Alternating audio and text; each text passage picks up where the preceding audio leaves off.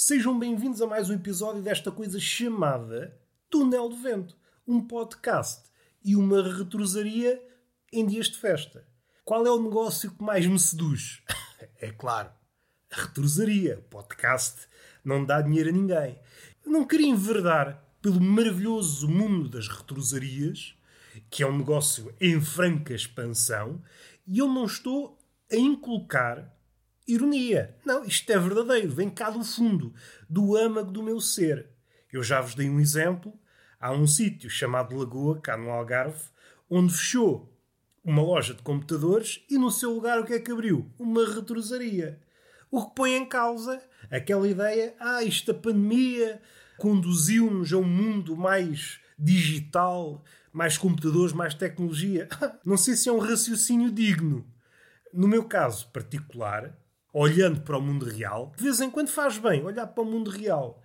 O que sucedeu foi, loja de informática não está a dar dinheiro, o que está a dar é vender novelos. Vender novelos e tecidos. Isso é que está a dar. O telemóvel é um viciozinho. Sim, é um viciozinho. A internet, idem, idem, aspas, aspas, e o humorista no meio das aspas. Aproveitamos logo tudo. Não posso alongar nestes apartes dentro de apartes, que vocês às tantas estão com a cabeça a pipocar de ideias. gosto muito deste verbo. O português raramente o usa. É um verbo mais para o lado dos nossos irmãos brasileiros. Nossos irmãos, que é como quem diz. Irmãos, se o vosso pai ou a vossa mãe andou lá pelo Brasil, a escancarar as pernas, a dar a sementinha. Se o vosso pai é uma espécie de agricultor nudista, está a espalhar a semente. Se assim for, podemos chamar o brasileiro irmão. Se não for, acho desajustado. É um momento dispensável, não é? O brasileiro usa este verbo, pipocar. O verbo pipocar sugere isso mesmo.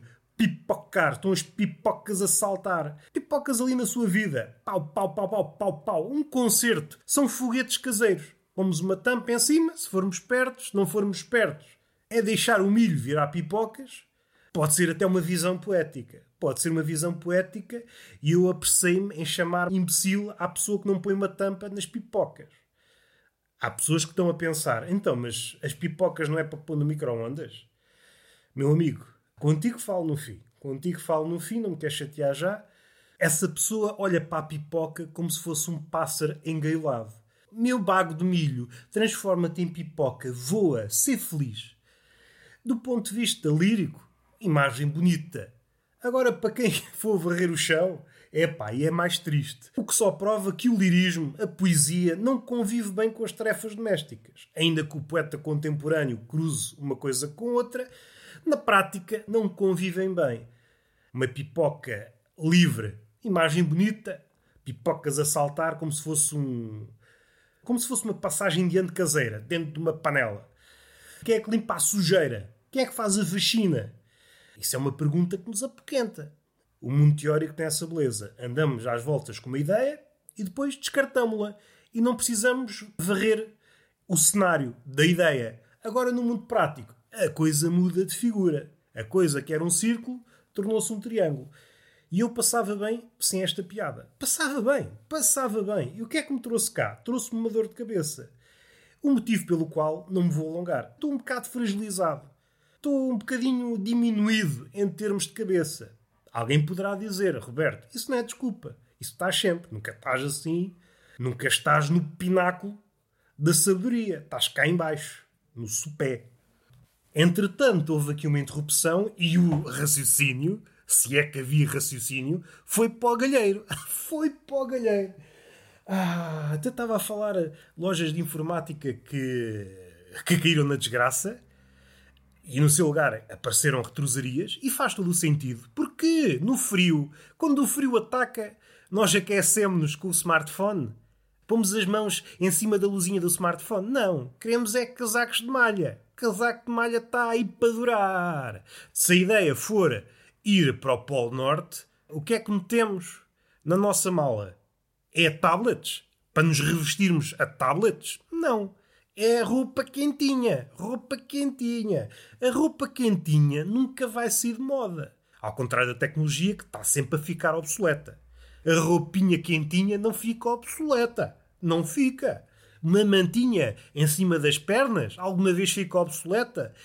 Imagina a alegria. É daqueles episódios que os livros de história não apontam. Pelo menos, assim de repente, não estou a ver uh, nenhum cronista que tenha realçado esse episódio. Mas para mim é um dos episódios mais importantes da história do homem. A pessoa que criou a primeira mantinha e a pessoa que usufruiu dessa mantinha. Imagino a sensação de conforto. Essa pessoa, antes da manta, era um animal infeliz. Chorava, chorava, cantava o seu fado. Assim que obteve a manta em cima dos joelhos, ui, pessoa feliz. Pensava em suicídio. Antes, é pá, a minha vida isto não é nada. Mantinha em cima das pernas. Ui, isto é uma vida que vale a pena ser vivida. É uma vida que vale a pena ser vivida. Qual é a diferença entre o inferno e o paraíso? Por vezes é apenas isto: uma manta em cima das perninhas. Às vezes não é preciso mais. Não é preciso uma relação duradoura. Não é preciso um emprego estável. É só necessário uma mantinha em cima das pernas.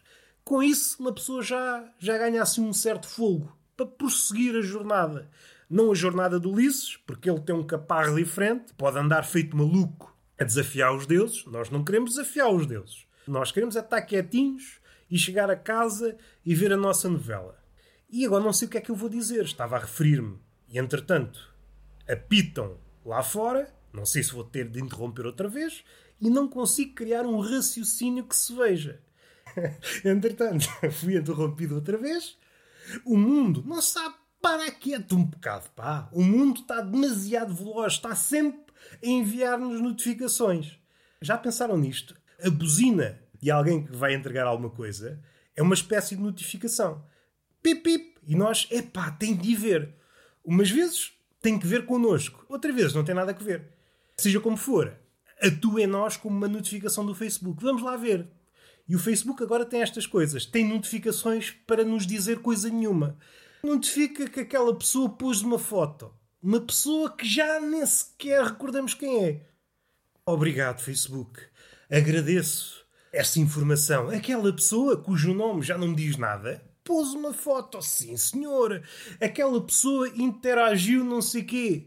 Aquela publicação está a ter não sei quanto engajamento. Informa-nos de coisa nenhuma. E às tantas estamos sempre a cair na armadilha. Às vezes uma notificação dita verdadeira, de alguém comentou o nosso, o nosso textinho, a nossa foto, está soterrada no meio dessas notificações falsas. Ou seja, aquilo que era para nos ajudar, de alguma forma, ainda com o ajudar do Facebook, é sempre maroto, é um ajudar maroto. Ele quer que nós não saiamos de lá. O desejo do Facebook é que o homem permaneça agrilhoado à sua rede, arranja todos os estratagemas para não sairmos do Facebook. Deixa de estar aqui, meu menino. O Facebook, aos poucos, foi perdendo encanto e então, como há menos interações, o Facebook tem de criá-las artificialmente. Coisas que não interessam. Recebemos notificações de coisas que não interessam. Alguém poderá dizer, mas o resto interessava antigamente? Também não. Mas agora está muito escancarado. Vou terminar o podcast com esta nota. Já estou todo escavacado. Estava com energia, apesar de estar com a cabeça em água, devido à dor de cabeça. E entretanto fui interrompido várias vezes. Já perdi o elan. Já perdi o elan. Tenho de ficar para amanhã. Se rima, não vale a pena continuar. Já disse esta frase bastas vezes durante este podcast, não durante este episódio, não durante este episódio, mas durante a vida deste podcast, a nossa relação com o guarda-chuva. O guarda-chuva é um objeto que já foi dissecado algumas vezes neste podcast, mas esta relação não. O homem evolui com o guarda-chuva. O homem, digo homem maiúsculo. Às tantas estou a esticar. Isto só se aplica para o homem minúsculo, porque há uma diferença, quanto a mim, essencial a diferença entre o homem e a mulher é a dor de cabeça. O homem não é por estar com dor de cabeça que não está em condições de efetuar o belo sexo. Não, não use isso como desculpa. A mulher, ai, dói-me a cabeça, não posso efetuar a cópula. E nós acatamos. Ora, o homem não se põe nesta posição. Ah, dói-me a cabeça, não apetece copular. Apetece! Aliás, o homem tem uma postura, quanto a mim, muito mais saudável. O homem põe esta hipótese. Dói-me a cabeça. Se eu copular, a dor não passa? Não custa nada tentar. Isto é uma postura muito mais saudável. A mulher não. A mulher recusa. Não acredita no poder salvífico. A cópula salva. A cópula é medicinal. Ativa várias merdas dentro do corpo. E esta é a postura central que diferencia homem da mulher. O homem está sempre disponível. A mulher é que se refugia em desculpas. Como é que do guarda-chuva fui para o sexo? Epá, esta cabecinha está feita em água. O homem, quando é putinho, não liga ao guarda-chuva. Aliás, tem um certo desdém. Não quer ser visto agarrado a um guarda-chuva. Na altura da adolescência, quando somos putinhos, nós temos de viver segundo as regras dos graúdos. Mas ali na adolescência somos uns rebeldes, ali uns rebeldezões. Não queremos ser vistos com guarda-chuvas, porque nós somos imortais. A chuva é para palermas. A chuva cai na nossa cabecinha e evapora, porque nós somos umas pepitas a fervilhar. Não nos constipamos. Nada, nada pega em nós. Infelizmente, também se aplica ao sexo feminino. Nada pega em nós. Fazemos a vidinha de adolescente sem guarda-chuva aos poucos vamos envelhecendo e, como tal, adquirindo, entendo sorte, vamos adquirindo, vamos lá ver. Isto já estou aqui a dar um salto de raciocínio. Há pessoas que, ao envelhecer, não adquirem sabedoria. Mas vamos partir do princípio que envelhecemos, adquirimos um bocadinho de sabedoria. E o que é que essa sabedoria traz? É pá, não faz mal andar com guarda-chuva. Mas começamos timidamente. Um guarda-chuva minúsculo, pequeníssimo. É só uma espécie de adorno. Um guarda-chuva minúsculo e lá vamos nós, no meio da chuva. Este guarda-chuva é suficiente para dias de chuva em que a chuva não está rebelde. Quando é aquela chuva marada que vem de baixo, que vem de baixo para cima, é uma chuva muito complicada. Então aquele guarda-chuva não faz nada. Ainda mais se acrescentarmos o vento. É aqueles guarda-chuvas que, se vier um ventinho, fica todo esfrangalhado. Diretamente para o balde do lixo. à medida que vamos envelhecendo, vamos trocando esse guarda-chuva mínimo por um guarda-chuva cada vez maior. Parece uma relação pouco estudada e que eu encontro no mundo, no mundo dos homens. Eu, quando era putinho, não queria guarda-chuvas. Depois houve uma altura em que era comum ver-me com um guarda-chuva minúsculo, um guarda-chuva frágil, e agora quero um guarda-chuva possante que me proteja e que sobreviva ao vendaval. Se não às tantas não está a fazer nada. Um guarda-chuva que não nos protege da chuva, é pá, é um bibelô que andamos a passear em dias de tempestade. Não é mais nada. A minha questão é: será que isto evolui? É porque eu estou aqui a meio caminho, ainda não estou velho.